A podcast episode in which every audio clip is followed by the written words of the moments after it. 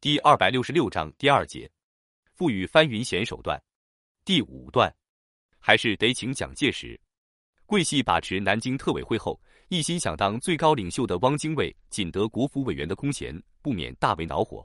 当时李宗仁可是画了一张大饼，以国民政府主席、中央政治委员会主席、中央军委主席相许，现在居然都没兑现，还鼓捣了一个集体领导。他老汪在几年前就兼任三大主席，而今沦落成委员，也太欺负了。汪精卫心知桂系压根就是利用自己，当即率亲信顾孟余等返回武汉，并拉拢在两湖拥有重兵的实力派唐生智，打起了反对非法特委会的旗号。唐生智本来就想拥汪自重，很兴奋的出兵讨桂，不料短短几天就被打了个头破血流，十余万大军一败再败。唐为保存实力。以休息为明通殿下也。李宗仁、白崇禧如愿以偿，将唐部五个军全数收编。南京政府另外设湘鄂临时政务委员会，让程潜上任统领两湖。新桂系锋芒毕露，其他派系领袖心生不满，于是逐渐把攻击目标从蒋、汪等身上转向了李、白。汪精卫在武汉失败后，又跑到广州重新打起国民党中央的旗帜，反对特委会。汪精卫跟李宗仁闹别扭，引得一干人吵吵嚷嚷，而最着急并不是蒋介石，蒋此刻正在日本悠闲的追送美龄。那么谁揪着心呢？冯玉祥和阎锡山哥俩。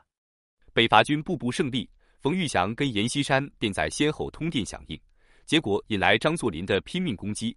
南京方面迟迟不动，冯阎就吃了大亏。于是，两人每天都发一通电报，希望蒋兄回国组织大局，早日北伐。在这种情况下，南京政府内谭延闿、李烈钧也纷纷致电蒋回国。李宗仁、白崇禧、汪精卫也半真半假的致电，恭请蒋克日移节回宁，主持军事。早就知道李宗仁构建的班子是兔子尾巴长不了，蒋介石心满意足，这时候更不着急了。活到猪头烂，国民党继续争斗。更能抬高他的身价，因此并没有轻允复职。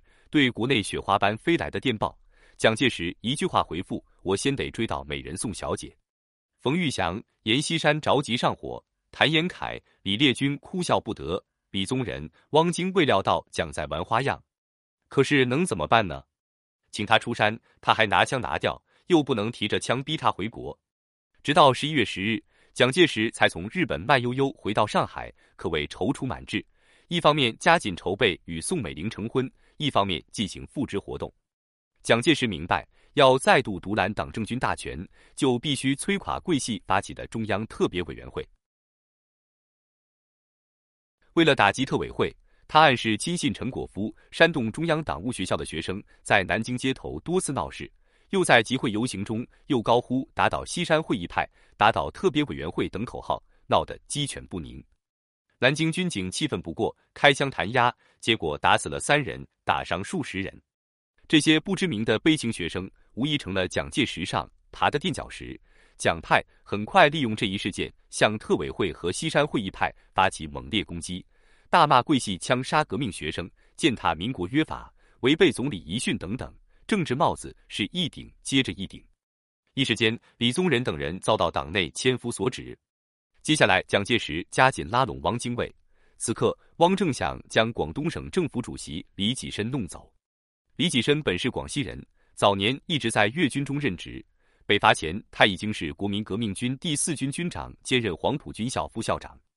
北伐军起征程的时候。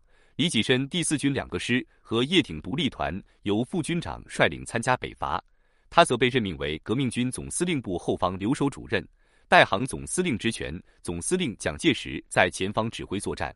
此外，兼任广东省政府主席。李济深与广西李宗仁、白崇禧四人关系素来很好，因此他也有半个桂系之称。有他在坐镇广东，汪精卫想到桂，自然翻不起浪。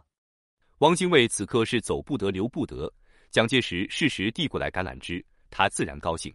南京方面的谭延炎、孙科等也致电邀请汪精卫和李济深一同北上，和平商议南京的政治纠纷。